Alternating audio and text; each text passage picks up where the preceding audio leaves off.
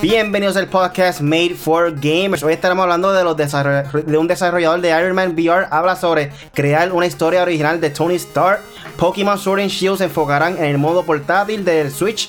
Eh, Sony habla sobre la fecha de lanzamiento de PlayStation 5 y lo que viene pronto en el gaming con el Punisher. Yo soy Really, conmigo se encuentra aquí hoy el Punisher Apex y Eternal Shaddai. Dímelo. Yeah, ¿qué es la que hay, Corillo? Viene, ya mismo se acerca un nuevo mes de videojuegos, mayo, estamos en abril ya acabándose. Y pues nada, meterle este Punisher aquí. Y vamos a meterle a lo que es el gaming y el entretenimiento un poquito también. Bueno, ya, hecho, ya abril está cerrando, mañana es 30 ya casi en mayo, digo, ya, esto ha pasado bien rápido. Nosotros que empezando a abrir, nosotros dijimos, diablo, este es el mes que va a salir películas, juegos, y mira, ya estamos en mayo, ya casi se acaba, ya mismo. Sí, ya, ya ha pasado un fin de semana bien, bien, bien, o sea, triste como tal, Avengers, este, eh, Game of Thrones, este, para los fanáticos de anime también había un... Game of Thrones, como dice la gente por ahí, que hizo Thrones. oh, Game of Thrones. Game of Thrones. Dimo Shadai. ¿Qué hay, Corillo? Aquí le habla Antonio Shaddai, su compatriota aquí. buenas noches a todo el mundo. Y ya tú sabes, ready para el gaming, loco. Para todas las personas nuevas, esto es un podcast en donde discutimos de los temas más importantes de la semana en el mundo del gaming. Recuerda que todos los lunes estaremos en vivo aquí con el podcast Made for Games a las 8 de la noche en YouTube, Facebook Live, Twitch, Periscope o cualquier servicio de streaming. Lo pueden descargar en iTunes, Spotify, Apple Podcasts y Google Podcasts. Así que conseguirás suscribirte y búscanos como M4G Latino. Pero nada, antes de comenzar, como siempre, ¿qué videojuegos han estado jugando esta semana? Bueno, esta semana ha sido wow. Yo creo que es la mejor semana de la historia para mí en mi vida de entretenimiento en general. Y en el gaming no se quedó atrás. Eh, no he podido jugar Mortal Kombat. Todos sabemos que salió el martes pasado. No lo, no lo he podido jugar, pero Apex tuvo la oportunidad de jugarlo.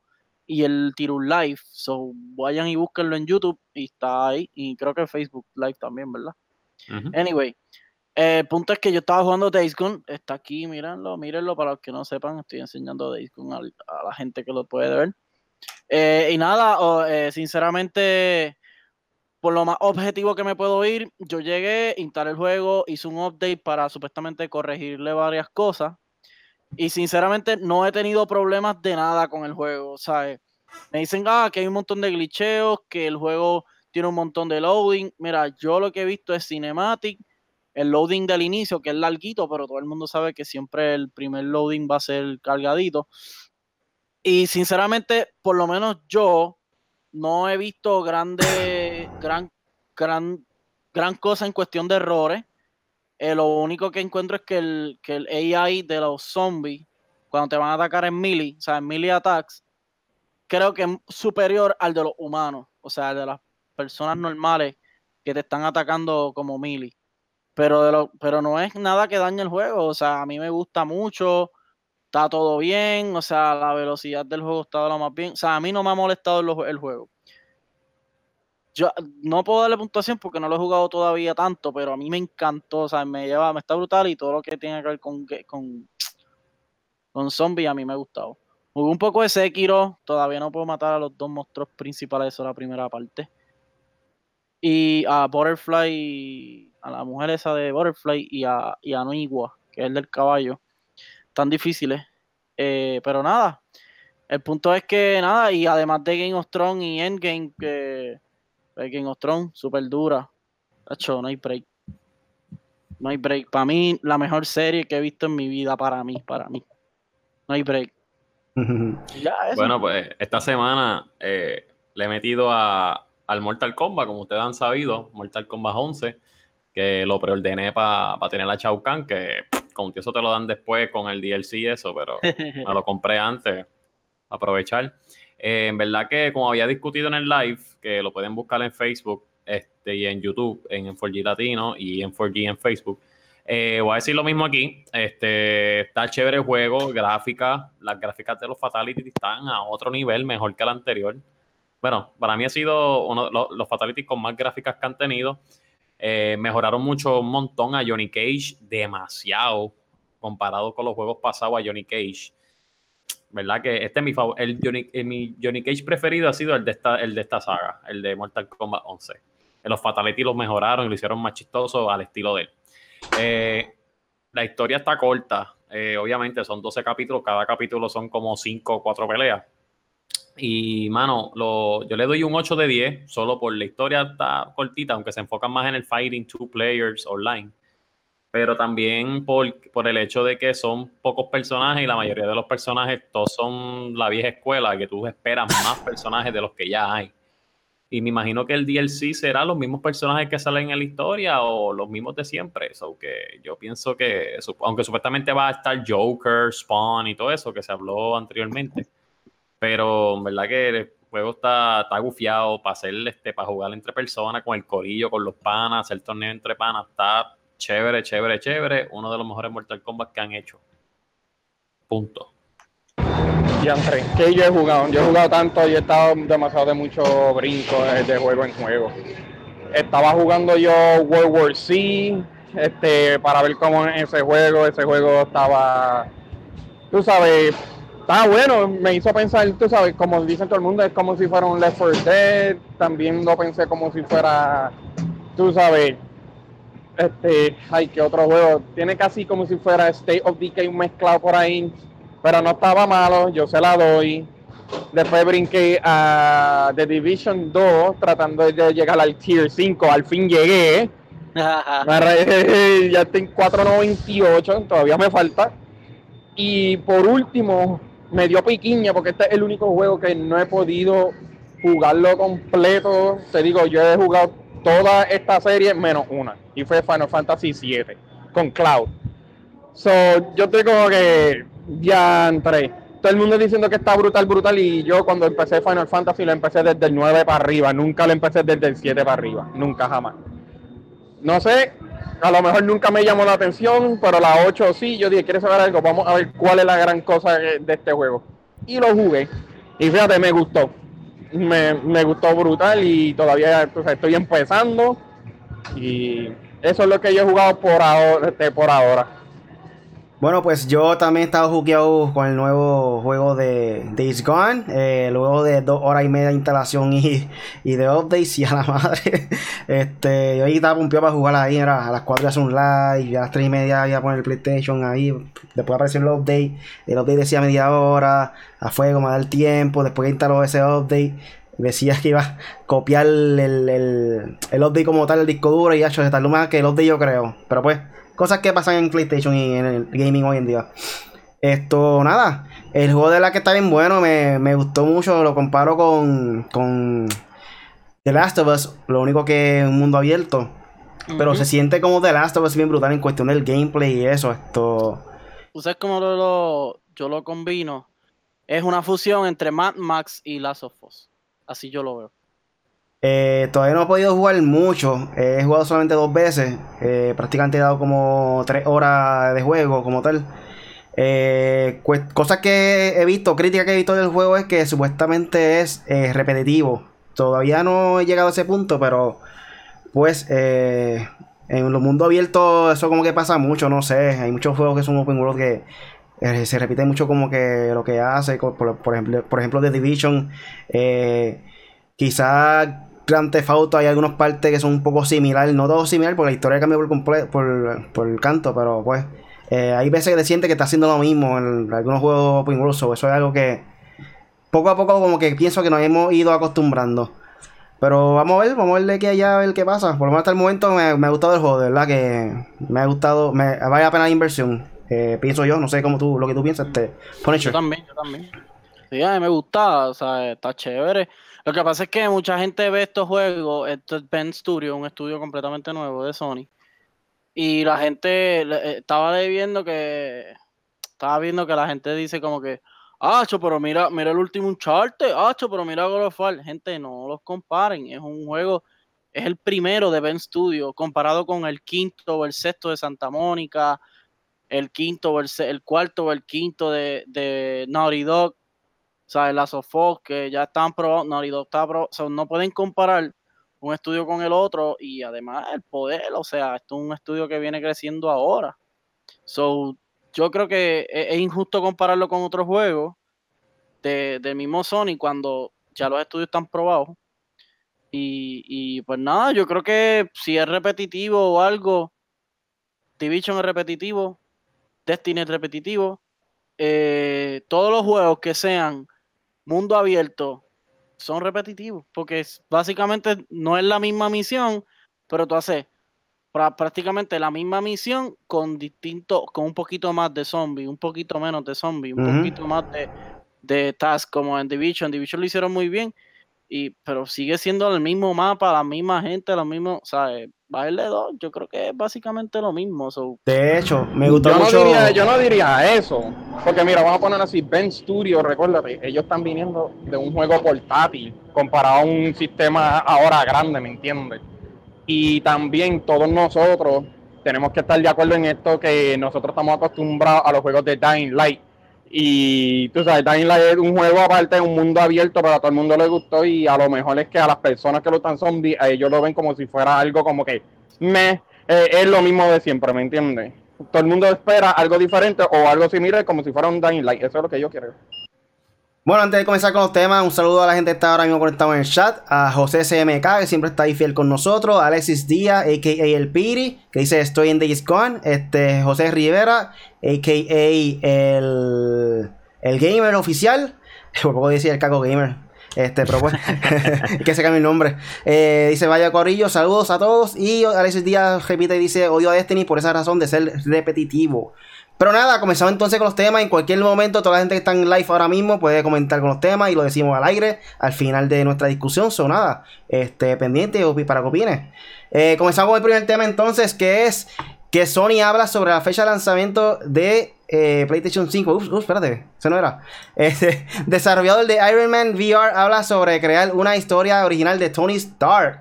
El eh, PlayStation para, para lo último, para que se queden ahí pendientes o pendientes de eso este, esto viene de IGN. Eh, dice que Marvel Iron Man VR debutó este año durante el primer State of Play de Sony, marcando el segundo título exclusivo para PlayStation 4 de Marvel Games, siguiendo al muy exitoso Marvel Spider-Man. Sin embargo, el desarrollador Camouflage ha trabajado en el próximo título de PlayStation VR por más de dos años, antes que apareciera la aventura del trepa paredes, o sea, Spider-Man, y durante ese progreso, una de las mayores preocupaciones era si el juego de alto perfil se filtraría. Lo juró por Dios, despertaba cada mañana eh, un ojo en Twitter preocupándome. No se filtró, cierto, dijo Ryan Payton, director de Iron Man VR, a IGN durante una entrevista reciente en el programa de semana eh, Beyond. Payton explicó que la sensación de poder discutir un proyecto de alto secreto digno de las autorizaciones de seguridad de Shield fue mejor captado por un miembro del equipo de Camouflage. Lo escribió como se siente como tu último día del semestre después de que hiciste tus finales. Simplemente estás inundado de alivio, dijo Peyton, aunque notó que la acumulación de dos años y medio para este alivio no se produjo sin sus momentos de pánico. No tuve alivio para, para una mañana. Quiero decir que fue hace tres o cuatro meses cuando hubo un gran hilo de Reddit sobre lo que sería una gran experiencia en Iron Man en PlayStation. El hilo simplemente explotó. Eh, dijo Dijo, pero por un golpe de suerte, el hilo no reveló ningún detalle del juego de Camouflage, específicamente en lugar eh, causar preocupación. El hilo en la realidad le dio eh, al equipo algo de confianza en lo que estaban haciendo. De acuerdo con Peyton, muchos de los elementos mencionados, un enfoque en el pueblo, la sensación de disparar rayos de energía de tus palmas, eh, jugar como Tony, meterse en, problemas como Tony y ser gritado por Pepper Potts. Soy cómico eso. Eh, fuera, fueron los elementos que los desarrolladores intentaron para incluir en un juego. Este es la fantasía completa de ser Iron Man, dijo Peyton, notando que tener ambos elementos de esta en el traje, de estar en el traje eh, y entregar una historia envolvente de Tony Stark son la clave para el éxito. Eh, parte de eso realmente vino en enfatizar el papel de Tony Stark en la historia y hacer que el jugador se sintiera que interpretara a Tony, a pesar de que Peyton se mantuvo firme en los ritmos exactos de la, historia. Dijo que los desarrolladores intentan explorar algunas cuestiones serias e interesantes. ¿Qué ustedes piensan sobre esto? Un Iron Man VR luego de ver Avengers, mano. Esto va a ser. Oh, fuerte, fuerte, tal fuerte. brutal, hay que ver, como lo habíamos dicho yo creo que ya antes, eh, la gráfica y todo. Yo sé que la gráfica no va a ser tan realística, porque ya vimos el teaser trailer, va a ser un poco más cartoony. Y se ve bien, o sea, no se ve mal, no hay nada en contra de eso. Eh, pero me gusta la idea, o sea, cuando tú piensas en volar hoy día, piensas en superhéroes, siempre piensas que es Superman, Iron, y siempre se piensa en Iron Man por los propulsores y el Proton y toda la cuestión, ¿sabes? Eh, ser Iron Man es un sueño, todo el mundo lo sabe. Y pues nada, yo, yo creo Igual que Superman. Exacto, sí, pero Superman es OP, la gente le cae mal.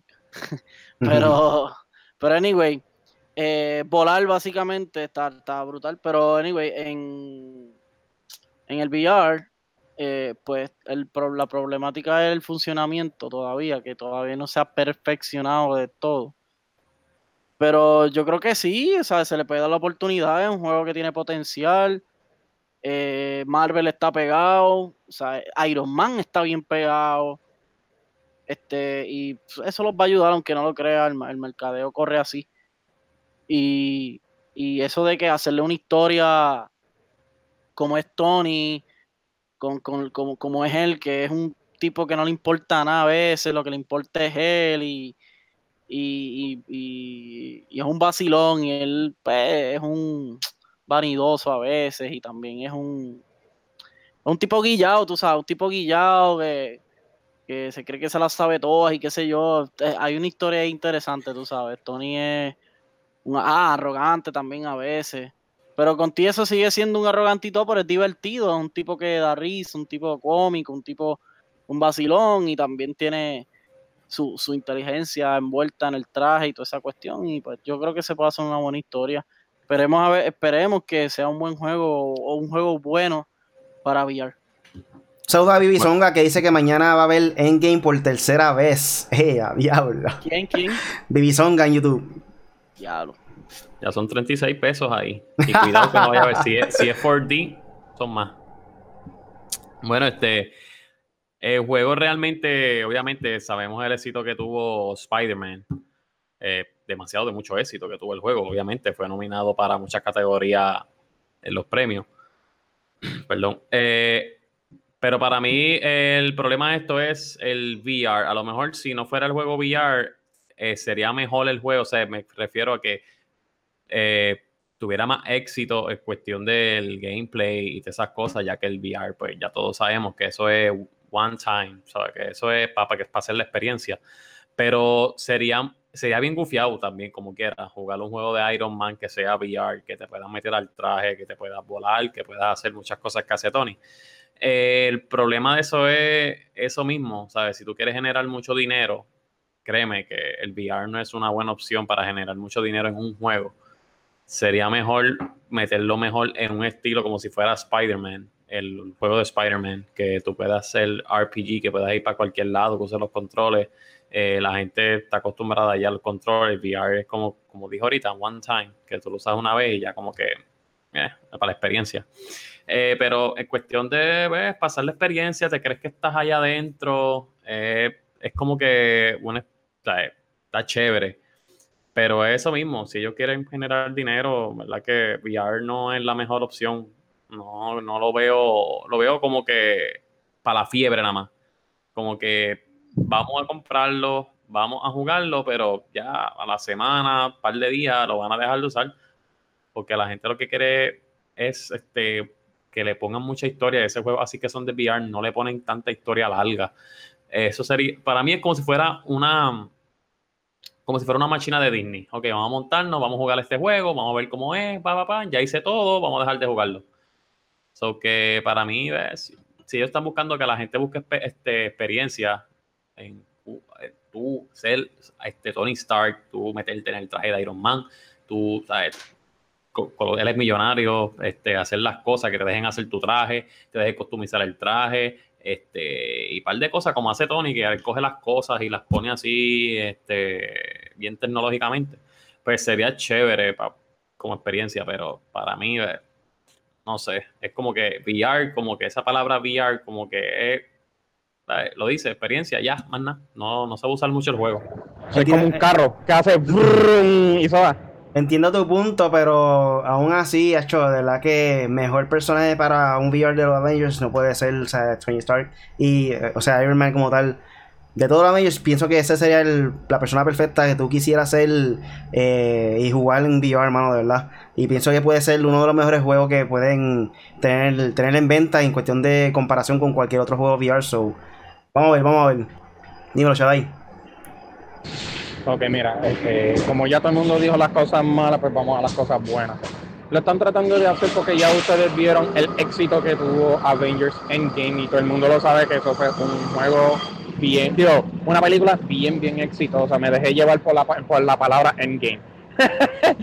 Pero, este, no, y recuerden también que ya viene mayo por ahí y después viene junio, en la cual viene siendo el E3.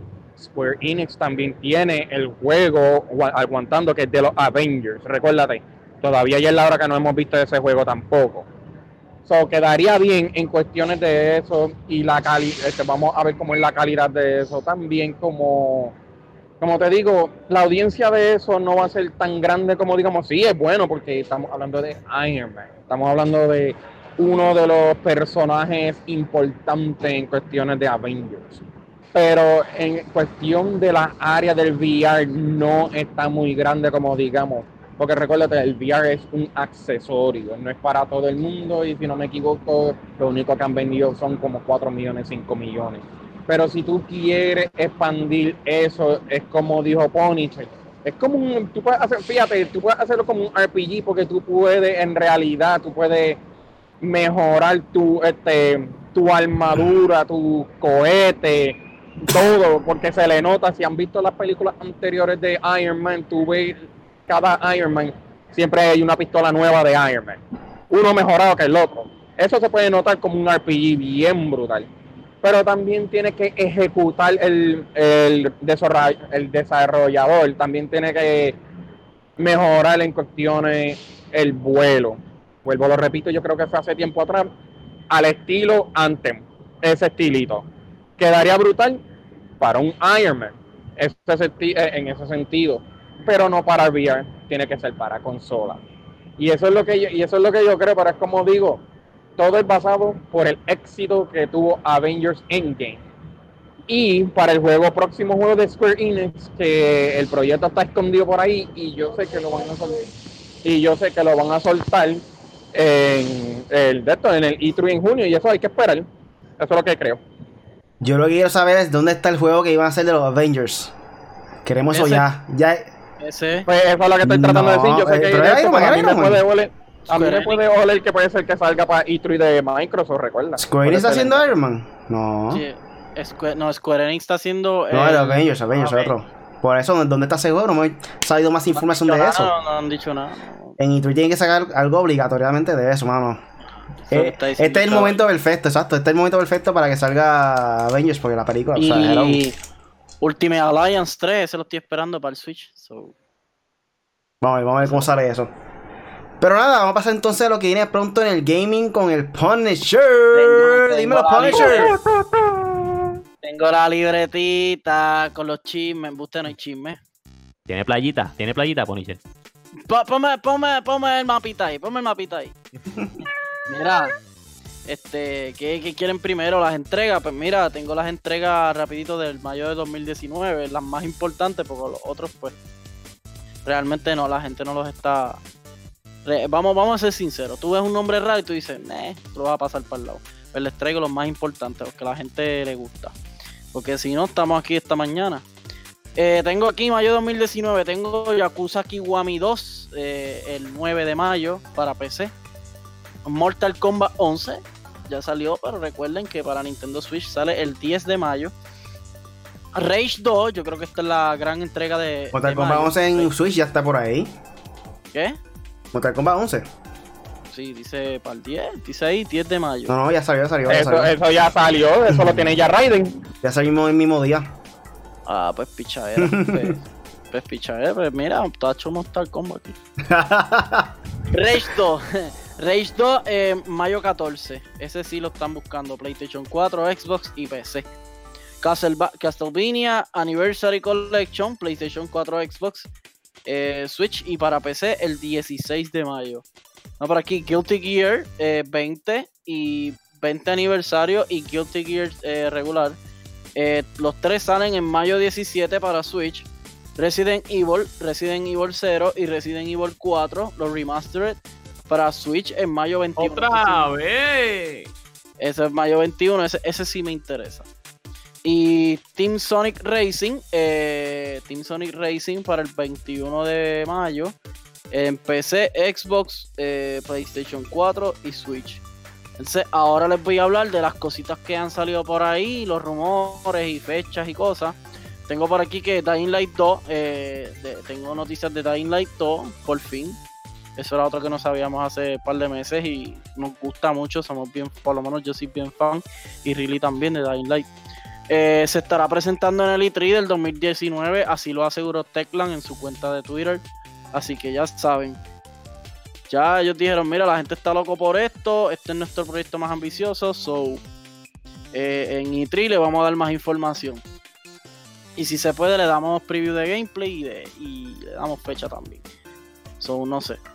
Eh, Dying Light, recuerden que se había rumorado que Dying Light iba a tener un modo eh, Battle Royale. Vamos a ver si es verdad que lo hacen. Si lo hacen, en verdad se van a mandar.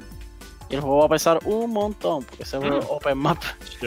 Anyway, este también tengo por aquí que Nintendo Switch. Eh, eh, hay una noticia por ahí, un rumor que dice que el Nintendo Switch, el modelo más barato, el modelo que no trae el dock, o sea que es solamente portal, portátil, eh, puede ser que salga por ahí para junio eh, en un precio más barato, me imagino que serán 50 o 100 pesos menos. Eh, no dice precio tampoco, pero eso es lo que dice. Y también tenemos que en mayo, supuestamente ahora este año, este, este mes, o entre el 22 de mayo y en junio 4, salga el beta de Mario Kart móvil, o sea, para tu teléfono. por lo menos hasta ahora va a estar en Japón y en Estados Unidos para iOS entre, entre, entre esas fechas que le dije. 22 de mayo, junio 4 y va a ser un close beta. So, estén más pendiente para ver cómo va a ser todo. Y pues ya saben, Mario Kart es una de, las de las sensaciones de, de, Nintendo. Así que vamos a ver, eso, eso es lo que hay, no hay mucho. Eso, eso es lo que ha salido. Yo creo que mayo, yo creo que mayo es un mes de descansito, ¿verdad? sí, un mes de, ¡Ah! Ay, Pokémon eh, Detective Pikachu, la película. Creo que es 10 de mayo también. Esa sí que la quiero. Sí, también. Ir para allá. Separar las tequillas desde ya porque que no me pase como ellos. Pica, pica. sí. Tiraron un trailer ayer, by the way. Está en la página de nosotros, Batiel, creo que fue. Sí. en la página de nosotros, pueden ver. Pero nada, vamos a pasar entonces con el segundo tema de la noche. Y es que Pokémon Sword and Shield se enfocará en el modo portátil. Esto viene de la página Level Up. Nintendo, por medio de un informe para inversionistas, dio detalles sobre la próxima entrega de Pokémon para Nintendo Switch. De acuerdo con eh, Shuntaro Furukawa, presidente de Nintendo, aseguró que con Pokémon Sword and Shield darán prioridad a la experiencia portátil, tomando distancia así de Pokémon Let's Go Pikachu y Pokémon Let's Go Eevee, que fueron diseñados para aprovechar las características de una consola de sobremesa e implementar formas de juego con los controles de movimiento. Pokémon Let's Go, Pikachu y Pokémon Let's Go Eevee se lanzaron en noviembre del año pasado. Están diseñados para resaltar la diversión de Nintendo Switch en modo de TV, por ejemplo, agitando el control en la pantalla del televisor para capturar un Pokémon. Pokémon Sword y Pokémon Shield se estarán desarrollando para enfatizar la diversión de jugar en Nintendo Switch en modo portable, comentó el director, el directivo de Nintendo. Con esta decisión, Furukawa destaca que preocuparán satisfacer al usuario longevo de Pokémon. Eh, no obstante, también buscarán apelar al público que por encima, que por primera vez llegaron a los juegos de la serie con Pokémon Let's Go Eevee y Pikachu. ¿Y tú qué piensas sobre esta decisión? ¿Qué te piensas sobre esto de Pokémon Sword y Shield? Yo, pues, a mí, yo no sé realmente a qué lo que ellos se refieren, porque en verdad el de Pokémon Let's Go Pikachu y Let's Go Eevee fue un, juego que sí, aunque no lo crea, resaltó el movimiento portátil. Eh, sí, en el televisor también se podía apreciar. Pero el portátil era como que más, más como Pokémon Go, sabes que el, tú mueves el dedito, fue, la tira y pues todo el mundo es chévere. Pues yo, de, este, de verdad que Pokémon, Pokémon siempre ha sido un juego que en verdad a mí siempre me ha gustado, excepto uno que otro que no me han gustado tanto. Pero por lo menos en estas últimas entregas eh, han estado buenos, Let's Go Pikachu, Let's Go Eevee, Pokémon Go. Han sido entregas que a la gente le ha gustado, eh, lo acogieron bien chévere, la gente gastó chavo en ello y, y pues a la gente le gustó, claro, sabemos todos sus problemas, que es repetitivo, por, por lo menos el de Pokémon, eh, Pokémon Go. Fue un poco repetitivo. pero el Pokémon Let's Go Pikachu, Let's Go Eevee estaba bien chévere porque se, se enfocaron en también en la historia vieja, los Pokémon, los primeros 150 Pokémon. Está todo brutal. Este, pues, vi que es otro mapa, es más nuevo, con los últimos Pokémon y qué sé yo qué.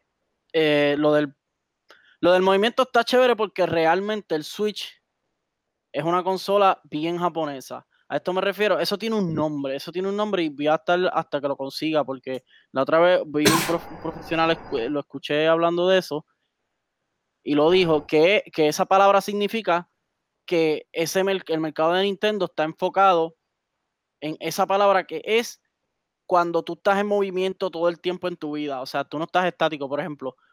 Tú no estás en tu casa todo el día, pues ellos, pues ellos se enfocan en, ti, en que tú tengas una consola portátil, que haya internet, por, lógicamente en Japón hay internet, me imagino que en cada esquina. Y pues que puedas jugar con, en el tren, puedas jugar en el taxi, puedas jugar en qué sé yo, en, el avión, qué sé yo. Debería ir en el trabajo. Ajá. Entonces ellos están enfocados en, en el trabajo. ellos están enfocados en eso y pues, eh, pues ese es su enfoque. Yo creo que ellos le van a meter bien duro a eso. Y ya que ya no tienen el 10, o sea, lo tienen, pero ya no lo están, ya no están tirando nada para el 10, pues ellos están aprovechando el Switch al máximo. Y pues para mí está chévere, ya que ese es su público es su mercado y le ha funcionado tanto aquí como allá. So, van a seguir siendo exitosos. Pokémon es Pokémon. Sí, ese es lo mejor que han hecho ellos, este, soltar Pokémon en Switch, porque esa franquicia siempre ha sido exclusivamente de Game Boy y 10, o sea, los portátiles. Y obviamente Nintendo es el fuerte de ellos, el portátil. No hay ninguna compañía que haya ganado a Nintendo en portátil, hay que aceptar eso. este. So, sí, este, bueno, la, decisión que están tomando ahora mismo, que parece ser que poco a poco Nintendo Switch va a ser todo en uno. Este, no creo que vaya a salir la otra consola portátil. Pienso que va a ser Switch, eh, la consola para tu jugar portátil en tu casa, no hay break, en cualquier lado. Ya lo estamos viendo con el Nintendo Switch Mini que viene por ahí. So, vamos a ver, vamos a ver qué pasa. Mira, en verdad que deberían eso mismo, enfocarse más en, en el portátil, porque Pokémon, como dijo Riley ahora mismo, ¿sabes? Pokémon siempre se ha conocido por uno de los mejores juegos portátil que ha tenido Nintendo. Si no el mejor. Eh, eh, bueno, sí, exacto. Si no el mejor, es uno de los mejores. So que está, desde el 1996 que está corriendo, creo que en 1996 que está corriendo los primeros Pokémon Yellow, Blue y Red. Sabe que estamos hablando de más de casi, casi 30 años, de años ahí metiéndole al portátil de Pokémon y creo que se deberían enfocar a, a sí mismo metiendo, o sea, tratar a, Sword and Shield como si fuera para el Nintendo 3DS, pero con la gráfica y mejor movimiento que en Switch. Este, y sería bien chévere, sería un palo como siempre, igual que fue con, con Pokémon Let's Go Pikachu y Eevee, que en verdad que juego estuvo brutal. Lo único que en este, pues obviamente va a haber más variedad, va a ser algo nuevo, algo que, ¿sabes? Si te dieron para atrás, con The Scope Pikachu y Eevee, pues este va a ser adelantado, este va a ser más recientemente con los Pokémon de ahora y me imagino que todos juntos, porque ya el Pokédex puesto está en mil. Está un montón. Y entonces, para mí este juego va a ser uno de los mejores que va a tener la franquicia en cuestiones de, o sea, descartando los, los portátiles. Este, este va a ser uno de los mejores, incluyendo Pokémon Stadium, que salió para el 64, eh, Coliseum, que salió para el Game Boy, Boy, mira a mí, este, GameCube, y los demás que han salido para consolas como tal de Nintendo, aunque esto es una consola portátil, o sea, es una consola también portátil, so que mí que este va a ser uno de los mejores, más ahora que tienen que aprovechar las gráficas tienen que aprovechar el Switch como tal, el movimiento como hicieron con la Pokémon. Exacto, que hicieron con la Pokémon, cuestión de mover el Switch y, o sea, le pueden añadir un montón de cosas buenas. Y en verdad que sería una buena experiencia y en verdad yo diría que, verdad que metieran mano en este juego porque si meten mano bien en este juego y hacen un buen trabajo, buen trabajo, eh, puede sorprender y puede ser que, que sea uno de los, uno de los mejores juegos que, que vaya a tirar el Switch. By the way, otro juego que me gustaría que hiciera Pokémon, este Pokémon Snap. El Switch eh, sería una consola perfecta para tú tener ese juego de Pokémon Snap. Este, no sé si ustedes lograron jugarlo en Nintendo 64, pero era algo bien básico, pero estaba ready. Me, me, gustó mucho el estilo. Yo me acuerdo que ese juego estaba en Blockbuster de Calle, que tú lo podías jugar, te metías ahí, tú le tirabas fotos a los Pokémon y eso. Eh, a mí, o sea, no me sorprendía, no me sorprendía mucho porque si, tú eres bien fanático a las peleas, cuando tú vas a jugar ese juego, como que no te gusta. Eso juega Pokémon. Pero te entretiene, ¿sabes? Te entretiene algo. Chadai. Mr. Xbox. Mira, este que Mr. Xbox, que eso. no, mira, yo voy a decirle algo en verdad. Pokémon es uno de los juegos que en verdad que es el único juego que coge y puede usar todas las características del Switch, ¿sabes? si te pones a pensar y puede ser casi, casi idéntico como a los juegos, a los juegos, a los muñequitos de anime. Porque lo que pasa es que tú sabes, todos los niños este, le gustaría tener, como te digo, le gustaría tener como que esa experiencia de lo que ven en las televisores, como que llevarlo afuera, coger los Pokémon y todo eso. Para eso está el Pokémon Go, para eso está el Pokémon ¿Cómo, ¿Cómo se llama ese? El Pokémon Tekken, Pokétoken. Pokémon Tournament. Pokémon Tournament. Ese mismo, ese mismo. Pues tú sabes, ahora ellos tienen por lo menos algo, tú sabes, ya ellos tienen ya la idea cómo ellos les gustarían hacer el, ¿cómo te digo? El, para el próximo Pokémon, ¿me entiendes? El, como le dice, el, el Ultimate Pokémon, que va a ser idéntico como como lo animado. Y si hacen eso, el Switch va a vender como pan caliente el triple comparado como ellos salieron por primera vez. Así es como yo lo veo. Y eso yo creo que lo había dicho, eso yo creo que yo lo había dicho este como este podcast atrás. Que yo dije, sí, ¿qué pasa si hacen esto? ¿Qué pasa si hacen lo otro? ¿Qué pasa si hacen esto y qué hacen lo otro? Y para mí eso es lo que está pasando. Está cogiendo cada característica del que el Switch trae y lo están implementando en juegos diferentes para cuando saquen el nuevo revisado, como están diciendo, uno va a ser portátil y el otro no va a ser, tú sabes, no van a quitarle el, no van a quitarle el, el Joy-Con, ¿me entiendes? Y eso es lo que yo, y eso es lo que yo pienso. Y créeme que si eso lo llegan a tirar para el E3, va a quedar brutal. Eso es lo que yo pienso. Hay que esperar, hay que esperar que, que hacen esta gente con el juego de Pokémon en E3, mano. De verdad que Pienso que van a sacar un montón de gameplay, especialmente en el Treehouse que siempre tienen ellos. Este, Y parece ser que se parece un poquito al estilo de como que de Legend of Zelda, más o menos un open world ahí, que puede caminar de lado a lado también, que no te limita como que comparándolo con el Pokémon Let's Go, que era como que, ¿cómo se llama eso? Cuando tú vas siempre, para un lado específico. Este... Lineal, lineal. Ajá, lineal. Sí, que el caminito te impide que te vayas para otros lados. Exacto. Por una acá se, puede, se ve que puede ir como que diferentes lados. Se, ve más open world. So, vamos a ver, este es un juego que de verdad ¿Qué que van a hacer? yo voy a comprar también. ¿Chill o Sword? Mmm, todavía no sé. Sword, yo creo que Sword, yo creo que Sword. Uh, sword. Sword. Sword es el, el conejo, ¿verdad? ¿O no, no hay ningún específico? No, no, esto es lo mismo. Tú escoges, tú escoges. Hay que ver, quiero ver primero la información de qué hace cada uno para saber primordialmente. No, no, olvídate, te vas a comprar Sword, pues yo me compro Shield. Eso no es nada. los cambiamos. Los Uno azul y no rojo. los cambiamos los Pokémon, eso no es nada. Pero nada, vamos a pasar entonces para el próximo tema, tema y es que Sony habla sobre la fecha de lanzamiento del PlayStation 5. Mm. Uf.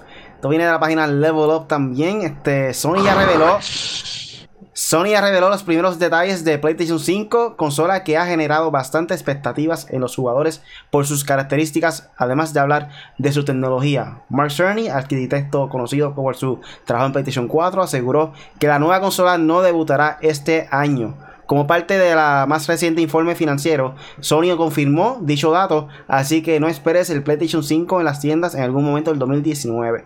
La compañía se limitó a repartir la información ya conocida, pues reveló un detalle interesante. Ahora sabemos que el PlayStation 5 no debutará tampoco en los primeros meses del 2020. Sony confirmó una posible venta de lanzamiento para después de abril del próximo año, por lo que no hay posibilidades de que la consola debute en el primer trimestre del 2020. Como ya hemos dicho anteriormente, este, obviamente no va a salir antes de verano. Aquí mismo está diciendo esa noticia. Nuestras predicciones es después de E3 ya sea el mismo día de E3 o eh, Navidad, como quien dice. So, pienso que aquí específicamente dice que no va a salir en el primer trimestre del 2020. ¿Qué significa eso? Que puede salir después, obviamente. no hay break, no hay break. Pienso que va a salir. En septiembre. Sí, pienso que puede salir a finales de, del 2020. Supongo a ver qué pasa.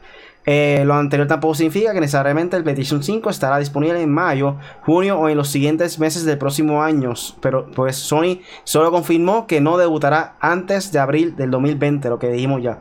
Ayer subimos que Sony decidió revelar los primeros detalles del sistema para evitar posibles filtraciones. Me estuvo bien porque ayer estaban diciendo que supuestamente querían soltar esta información para que no eh, se rieguen las redes. O sea, la información es como que es lo mismo. Como ahora están dando información del sistema, no sé por qué usaron eso de excusa. Es sí un buen mercadeo porque a la vez que tú sigues revelando las cosas poco a poco, la gente va a estar hablando de la consola. So. En cuestión de mercadeo sí hace sentido. Pero no sé por qué usaron eso de, excusa. Sabemos de eso, Sony. Ajá. Desafortunadamente, Sony no ofreció más información sobre la nueva consola. Anteriormente, Sony dio una pista sobre el posible precio del PlayStation 5, si bien no mencionó una cifra concreta sí señaló que el precio resultará atractivo para los jugadores. Eh, por otro lado, se estima que Death Stranding podría salir en la siguiente consola de Sony, así que sería un lanzamiento intergeneracional, aunque por ahora no hay nada confirmado. Varios analistas apuntan a que el nuevo sistema sí estará disponible en el 2020 gracias a diversas eh, vacantes en proyectos de Sony. Sabemos que la compañía ya trabaja en la próxima generación de los servicios en línea de PlayStation. Sin embargo, no ha dado detalles de las novedades que habrá en este rumbo. ¿Qué piensan sobre esto? Bueno, eh, Sony, pues ya tú sabes, yo sí adoración con Sony. Pero no, este, yo lo que habíamos dicho aquí desde, yo creo que casi empezando nosotros en 4G como tal, que la por lo menos Xbox está más adelantado porque Xbox parece que está su mercado ahora está siendo dirigido de otra manera. Este, pero Sony, Sony siempre, siempre tira los juegos como para septiembre, octubre. Yo creo que siempre lo tiró septiembre la consola como tal. Este, que yo me acuerde. Eh, sabíamos que iba a ser, yo pronostiqué 2021-2022. Eh, los muchachos, ustedes habían dicho que era 2020-2021. So que usted está más cerca de lo que según está diciendo este hombre. Y pues está bueno, ya yo creo que las consolas ya se están todas moviendo a otra generación. Ya Switch se movió, Nintendo se movió. Y yo creo que ya, ya Sony puede ya tirarle, pero lo que pasa es que como ya nos tiraron previews de The Last of Us, Dead Stranding, eh, Ghost of Tsushima, son juegos que uno dice, diálogo, pero estaría cool que saliera, que cerraran ese ciclo de PlayStation 4 con estos juegos y empezaran, lógicamente que sea intergeneracional, pero que, que terminaran el PlayStation 4 con estos juegos y el que quiera después el PlayStation 5 con estos juegos se lo pueda comprar. Yo, pues, yo me la voy a comprar. Yo no sé si haga lo mismo que Riley, que Riley espera un poquito más que es buena idea para tener una consola más sólida y con menos errores y con menos damages y lo que sea. Por lo menos yo no creo que espere llevarse a generación. Lo quiero tener rápido, mano, de verdad. Eso sí, plan de protección, plan de protección. Pero te digo, no, eh, en el PlayStation 4 quiero que la gente sepa que por lo menos en Puerto Rico se dañaron bastante, salieron dañados bastante, pero tú ibas a GameStop, ah, mira, no, no me hace el update ni nada, ah, ok, te lo daban y te daban uno nuevo sea, no, había ningún problema con eso. Eso no, por lo menos aquí no ha sido un issue. Me imagino que Xbox también lo hace. So, tampoco hay tanto issue si te sale dañado al principio. Pero si se te daña después a los dos años, pues como tú dices, really, plan de protección. Este, bueno, esa es la que hay. Yo, yo, pues, tú sabes, Sony al fin, siendo fiel creyente en Sony, Lo voy a tener lo más pronto posible, claro, si tengo los chavos. Mi ah, y lo del precio, 400 pesos, ahí no hay más nada que buscar, va a ser 400 pesos. Pienso lo mismo. Y ya, eso es lo que hay. Bueno, este, de, verdad que como yo estaba diciendo, o sea, obligado va a hacer esto, va a hacerle las navidades del 2020. Obviamente en Japón siempre sale primero en verano. Siempre en julio, creo, si no me equivoco, en, Japón mm. el PlayStation 2 salió primero en Japón julio y después fue que salió en Navidad en Estados Unidos, acá mundial. Eh, pienso que va a ser eso, 2020, Navidades 2020, obviamente el Black Friday pues, va a tener mucha venta por eso mismo. Y ya que es Navidad, son los nenes, eso es lo que va a querer los nenes, van a, o sea, solamente los, los, papás que tienen chavo, porque yo, le pedí una consola a mi mamá y valía 400 pesos, ¿sabes? Eso era, ya tú sabes, recoge los chavos de Navidades de todo el mundo y de lo compra. Lava carro, lava eh, yo pienso eso, que va a ser en el 2021 en Navidades, adiós, 2020 en Navidades. Eh, ¿Verdad lo que dice Punisher? ¿Sabes? Que tiren The Last of Us 2 que tienen todo lo que vayan a tirar los cartuchos para cerrar ese ciclo del PlayStation 4. Eh, pero algo que no mencionaste fue que, como dice la información, supuestamente el PlayStation 5 va a ser recompatible, so que no va a haber ningún problema con comprarte The Last of Us y querer jugarlo otra vez en PlayStation 5. No sé cómo lo van a hacer en cuestión de si te compras juego físico. Juego, en juego físico, obviamente, pero en juego este. ¿cómo te digital, digital digital, no sé si vaya a ser lo mismo. No sé, es cuestión de la memoria, porque yo ahora mismo tengo el la memoria esta. Disco duro. disco duro, exacto, 4 teras. No sé si tú al tú instalarlo al PlayStation 5 te vaya a dejar los juegos, porque no sé cómo va a funcionar eso, porque todavía no han tirado muchos detalles sobre eso. Pero espero que por lo menos lo dejen, porque en verdad, tú dejar juegos ahí, si lo puedas integrar los mismos teras que tú tienes al, PlayStation 5, me imagino que esta consola va, a tener por lo menos mínimo un tera, mínimo, porque 500 gigabytes para el PlayStation 4 no da para nada.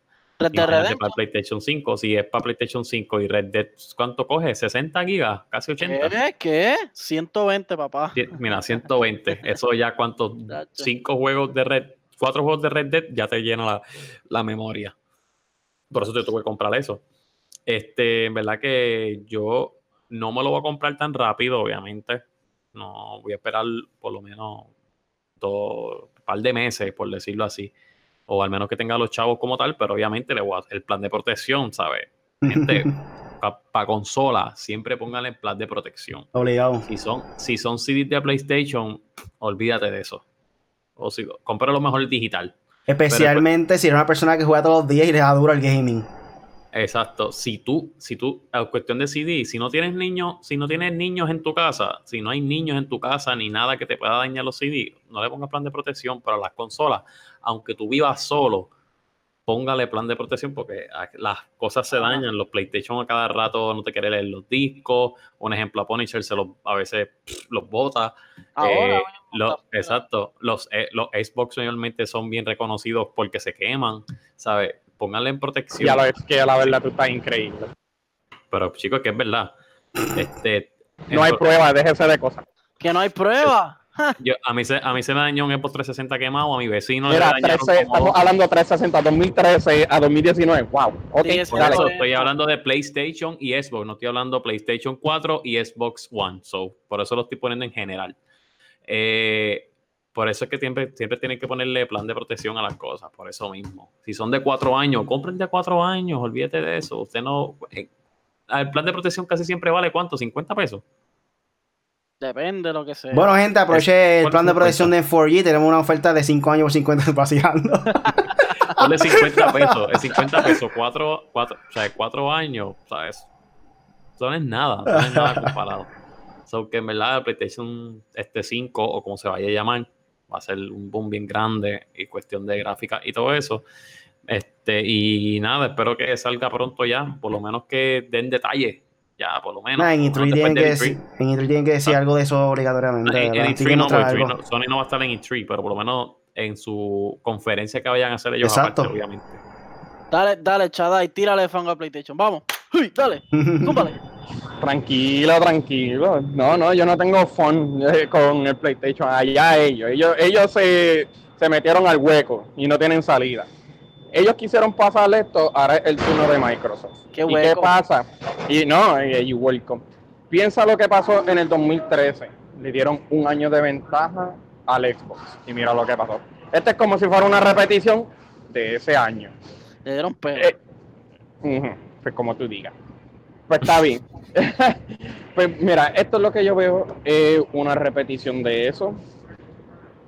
Vamos a ver lo que pueden hacer ellos. Ellos tienen sus razones. Tú, se sabe bien claro que se sabe cuáles son, este, ¿cómo se dice? En inglés se dice los strengths, las cosas fuertes que ellos tienen, lo que tienen que en verdad van a meter, van a meter mano en cuestiones del gaming. Ellos, ellos saben, con todo, con todo lo exclusivo que tienen, pues ellos saben la que hay. Pero lo que pasa es que al ellos esperar tanto, tanto, tanto, le estás dando, le estás dejando, mejor dicho, la puerta abierta a tu oponente, ¿me entiendes? Y ahí es donde está la cosa que cambia, el campo cambia. Porque ahora Microsoft quiere, quiere ser agresivo, quiere enseñar su proyecto, este, su xCloud para todo eso. Mientras ellos enseñan todo eso, pues tú le estás dando el campo abierto ahí. Está muy como que muy largo para que diga, entre eso va a ser el 2020. Lo máximo que puedo decir que eso salga es como un septiembre o noviembre. Prefiero más para noviembre. Que eso sí, yo veo que eso salga. Como ustedes dijeron, para el Black Friday. Y así tiene Navidades. Este, pero es mucho, este, es mucho más largo. Microsoft puede decir vamos a sacarlo en, en abril y tú sabes, ahí está de todo. Pero vamos a ver, porque hay muchas de las cosas que en verdad que Sony tiene que demostrar, cosas que ya Microsoft lo tiene, que viene siendo el ray tracing, el backwards compatible, ese es algo que como que Microsoft hace tiempo atrás brincó mucho porque había un tipo que dijo, ¿por qué las personas están jugando juegos viejos si hay juegos nuevos? Yo no sé por qué hizo ese comentario, pero hay muchas de las personas que le gustan jugar juegos viejos porque los juegos nuevos de ahora no se sienten como antes y por eso viran la gente para atrás. ¿Cómo van a ser en cuestiones de, así como dijo Apex, en cuestiones cómo van a ser de digital y todo eso? Fíjate, en cuestiones del Xbox lo tienen así si tú tienes un juego del 360, si tú tienes un juego del 360 y lo único que sale es digital, solamente busca el disco y ya lo pone. Ahí se, así de fácil. Lo pone y ya. En el PlayStation pues no se sabe cómo lo vayan a hacer. Hay muchas de las pólizas que Sony tiene que cambiar también hay muchas cosas que tú sabes, ahora le van a ponerle más presión a Sony para ver qué ellos lo que van a hacer. Para mucha gente va a decir, ah, pero Sony no, no va a tener tanta presión, tú sabes. Le han, le han comido, como dice, le han comido los dulces a Microsoft y esto y lo otro. Cada año cambia, sí. Mucha gente dice, ah, los del Xbox tienen como que el pecho demasiado muy inflado, como que van a hacer algo y siempre lo dañan. Lo que veo es que este año va a ser esta generación. Los dos van a venir bien, pero bien agresivos. Van a ser casi similares los dos saliendo. Precio. Yo te voy a decir algo. Si el Xbox One X, que es casi, casi similar, como le dice, un mid-range PC y salió a 500, y las próximas generaciones lo quieran hacer con el ray tracing, lo veo al mismo precio para los dos. De 500 a 600 y cuidado Nah, no creo que a 500 dólares, hermano. Y pensó que se. sí, 500 porque el, ray, el 400. el ray tracing es algo nuevo que lo, que lo implementaron de Nvidia. Y el costo de eso va a ser va a ser un poquito más caro de eso. Tienes que tener eso en mente. Pero mira, usa, usa la lógica. Ellos dicen que el precio a la gente le va a gustar. Ok, con eso te deja decir que si Xbox ha tirado consolas a 500 pesos y ellos antes tiraban consolas a 500 pesos, pues ellos dicen, coño, pues ahora vamos a tirarlo 4, 4, 400, 4 y medio y así la gente se siente más contenta. Eso es lo que yo estoy pensando. De 500, 500 pesos no está mal, no está mal. Pero yo creo que cuatro, ellos se refieren a un 4 y medio, 4, 4 y medio por ahí y por favor. Eso es, muy, eso es muy barato para una tecnología así de avanzado. Y especialmente para sacar otro VR versión 2 que están diciendo que sea inalámbrico. Imposible que sea a 450. No, pero el Play 3, el Play 3 estaba carísimo y eso les costó a ellos, ¿sabes? Les costó a ellos el inicio. Como, Sí, pero, como te estoy, lo que pero es como te estoy diciendo ahora, pero es como te estoy diciendo ahora. Eso fue un error que ellos hicieron y ellos lo están arreglando. Pero ahora el campo cambia. Ahora el ray tra- ahora, ahora todo el mundo es con ray tracing. ¿Me entiendes? Ahora el ray tracing, el costo va a ser más caro, ahora va a ser más realístico, más RAM. El ¿qué rayo es lo que supuestamente ellos iban a usar? El, el Ryzen ahora. Ujú. Tú sabes, eso, tú tienes que mirar, tú tienes que mirar eso. Tú tienes, tú tienes que mirar eso también. Por el lo costo menos- de eso. ¿Ah, ¿Cómo fue? No, dale, dale. El costo. Oh, no, no, no, no, no. Este, lo que estoy tratando de decirles es de eso. Tú sabes, tienes que mirarle eso, el costo del, del Ryzen, el costo de cómo vayan a hacer los juegos. En el buen ejemplo que yo creo que el que va a usar el ray tracing por primera vez va a ser Metro, el Metro Exodus. Todo el mundo lo vio. Va a ser fácil de 500 a 600 y cuidado. No va a ser a 600, pero lo veo a 500 entre las dos consolas, así es como lo veo.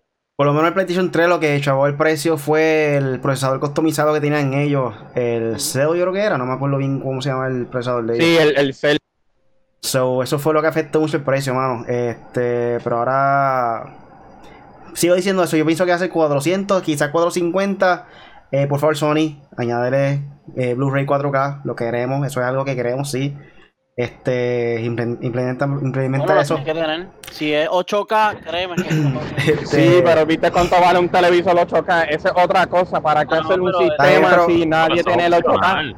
Eh, Shadai, tienen que entender que el 8K es Oh. Tiene que opcional. entender que son Tienen que casi 20 entender, mil pesos en que- un 8K o más. Tienen que entender que el, PlayStation tiene la capacidad para correr 8K. O sea, si tú tienes una gana. tecnología, si tú tienes la gráfica, tienes el procesador eh, de correr 8K, ¿por qué tú no vas a meter esa tecnología dentro de la consola? Si ya tiene la capacidad Ah, pues para yo te eso. tengo la mejor contestación para eso.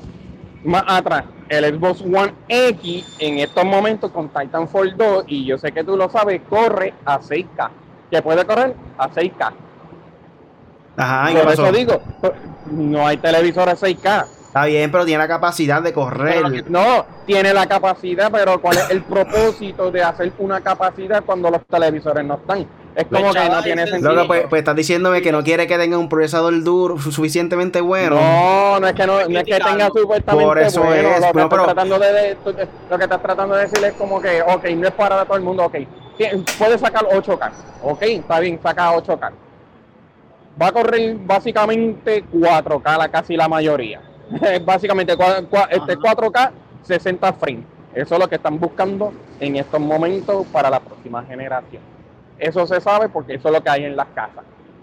Pero estás haciendo 8K y pa- para qué audiencia tú a eso, para los riquitos, porque eso es lo ¿Eh? único que tú puedes Sí, decir. pero eso es opcional. Está bien, están exacto, diciendo- chaval, es están opcional. están diciendo, yo tengo 4K, yo ahora mismo, yo no tengo un televisor 4K. A mí me va a correr a 1080, lo, a máxima potencia de- del 1080, pues chévere. Pues si yo tengo un 4K, me va a correr a 4K, máxima potencia. Cuando vengan televisores 8K y los bajen de precio, o alguien que tenga mucho dinero y quiera jugarlo en 8K, pues así el capitalismo, mano, pues lo compras, Exacto. le pones tu televisor de 20 mil, 30 mil pesos y le pones tu Es como PlayStation que- yo no sé cuánto y corre 8K. ¿Qué culpa tiene PlayStation que la consola sea poderosa, lo sufici- su- suficientemente poderosa para correr 8K? ¿Qué culpa tiene Sí, ellos pa- eso? Para brincar Ninguna. generaciones, o sea, eso ellos lo hacen para brincar generaciones. Ah, ¿quieres negocio. 4K? Tienes 4K. ¿Quieres 8K? O Tienes sea, 8K. ellos hicieron la una consola como quieren no hacerla. K, no tienes K, pues juégalo normal. Exacto. Como ya. Estamos ya- llegando al final del, pro- del podcast. Este, ¿Tienen algo más por ahí para finalizar? Dímelo. Bueno, yo voy a seguir dándole duro a, a- fíjate, Division. Oye, really, estoy viendo ahí que un pana mío, Blind, pana mío, Eric, que ha estado en este podcast, no ha estado, sino que ha estado Viendo, este, viendo. viendo eso. Saludo a Eric. Este, vio que hizo algo de, incur- de las incursions. Eso es lo de los 8 players, 8 players. Eso es para mayo, todavía no ha salido. Ah, ok, pues está bien, pues pichadera. Anyway, pues estaré jugando, trataré de matar a los de Sekiro. pero ahora mismo no sé si voy a jugar Division con los muchachos porque hay unos en Fortnite. Un saludo a Corrupto, a Keidar, a, todos allá, a Machuca, a todos los que están, los panas de nosotros. Y nosotros, pues yo estoy metiéndole duro a Days Gone, estoy metiéndole duro a Days Gone. Y pues nada, mano, ya tú sabes, mucho Game of Thrones, mucho, mucha, mucha cosa pasando. Y pues nada, quiero decirle a la gente que Jon Snow es la bestia con todo y eso. Nada les voy a decir. Y lo otro que le voy a decir es que nada, me pueden conseguir las redes sociales como Punisher en 4G. Eh, realmente estoy más activo en, las de, en 4G Latino, que es la página principal de nosotros. Y pues nada, en PlayStation me pueden conseguir como T, underscore Punisher, underscore PR. No hice en 4G Weekend porque mis compañeros lo hicieron sábado y domingo. Uno jugó Mortal Kombat, otro jugó Days. Pueden buscarlo en las páginas. Y en Really Gaming y, en 4G. Así que nada, los dejo y estuvo bueno, me gustaron los temas. Nada, este, hoy vamos, ahorita le estaba metiendo al Mortal Kombat, quiero sacar todos los de Creep. O sea, quiero abrir todos los cofres que estoy tratando de hacerlo. Nunca lo he hecho en ningún juego Mortal Kombat, pero este estoy dedicado a eso. Tiempo, ¿cómo está Smoke? Smoke. ¿No sale Smoke? No, Smoke ah, no pues sale. es Noob. Es Noob. Noob Saibot. Te confundes con Noob Saibot. No, no, no, es que yo pensé que, como habían dicho que rumores de que Smoke salía. No, no, no, puede salir en el DLC, pero no creo. Este, pero en verdad que voy a tratar de sacar todos esos cofres. Eh, tirarle este, pendientes también. Voy a tirar el par de live prontito. Este, velando ahora que tengo ahí un par de Throwback Thursday instalados ahí en el, en el PlayStation, que no, todavía no le, no le, he dado, no le he metido mano. Pero nada, me pueden conseguir las redes sociales como el Apex, en Instagram como el Apex 4 y, mano, me gusta cómo están haciendo en PlayStation. Sigan así. Si me van a añadir, el mensajito. Ajá. Apex Predator PR. Apex Predator PR. Me ya han añadido dos o tres y me han tirado el mensaje como que, wow, yo, se me cae uno. wow, yo los veo. Y nada, esa gente, pues yo los añado. Si no me ponen nada, yo no los conozco, no sé quiénes son. Yo no voy a estar añadiendo gente al garete y gente que yo no sé ni, ni, dónde salieron. O sea, me tienen que decir, mira, yo, los escucho, mira, este Apex, yo los escucho en el podcast, yo te veo en los lives, o que vienen el mensaje, por favor. Charay. Bueno, yo voy a estar tratando de bregar con The Division 2 para ver si puedo llegar a 506 o 515. Yo no sé cuál es el máximo nivel de ese juego. Creo que lo van a añadir pronto, ya lo hicieron para 5.15. Un que viene breve. No, porque yo sé que yo quiero estar ready para el raid de 8 personas. Eso sí que yo quiero estar ready. Y a la misma vez, pues tú sabes, yo sé que a veces yo no me tardo mucho tiempo jugando en eso porque a veces me siento como que ah, estoy con lo mismo, demasiado mucho grinding. Pues probablemente voy a estar jugando también Sekiro, todavía no he matado el tipo de ese Además, ya. Todavía. El truco, es, el truco es, ya le tengo el truco. El truco es bloquearte, ¿sabes? Bloquearte. Lógicamente. Créeme, créeme que hice eso. Créeme que yo hice eso y, me, y me comió las tapas. No, no, no, no, Yo, el, pana mío, el pana mío me dijo cómo se mata. El, truco, el, truco de eso realmente es quitarle la vida. no, eso lo, eso lo sé yo y usar mucho la espada. Hacho, sí. Bueno, Corillo. A mí me pueden conseguir en cualquier red social como Really Gaming, Facebook, Instagram, Twitter, Twitch, YouTube. Eh, me paso haciendo Facebook Live a cada rato, so pendiente a eso, sígueme, dame follow. Ahora mismo tengo un sistema nuevo que si cuando estoy live en Facebook y le dan like al video o le dan like a mi página, aparece en pantalla su nombre pautado, o aprovecha, dale like para que todo el mundo sepa que está viéndome y que se haga pautado ahí en el live. Esto, nada, eso fue todo por hoy el podcast Made for Gamers con Apex Punisher Really. Eh, conmigo, eh, también está por ahí Eternal Shaddai. Cada semana le tenemos, le tenemos, contenido nuevo. Todos los lunes este podcast en vivo, Made for Gamers. O lo pueden descargar en iTunes, SoundCloud, Spotify, Apple Podcast y Google Podcast. Los miércoles son miércoles de Video Game Night. Eh, hace tiempo no mucho de un Video Game Night, pero si los muchachos pueden hacer algo, ya sea Mortal Kombat o cualquier otra cosa, eh, se aprecia, se aprecia. A ver si hacemos algo. Eh, así que considera suscribirte y búscanos como M4G Latino en YouTube, Facebook, cualquier red social o búscanos como m4glatino.com. Gracias por escucharnos y hasta la próxima. Chequeamos.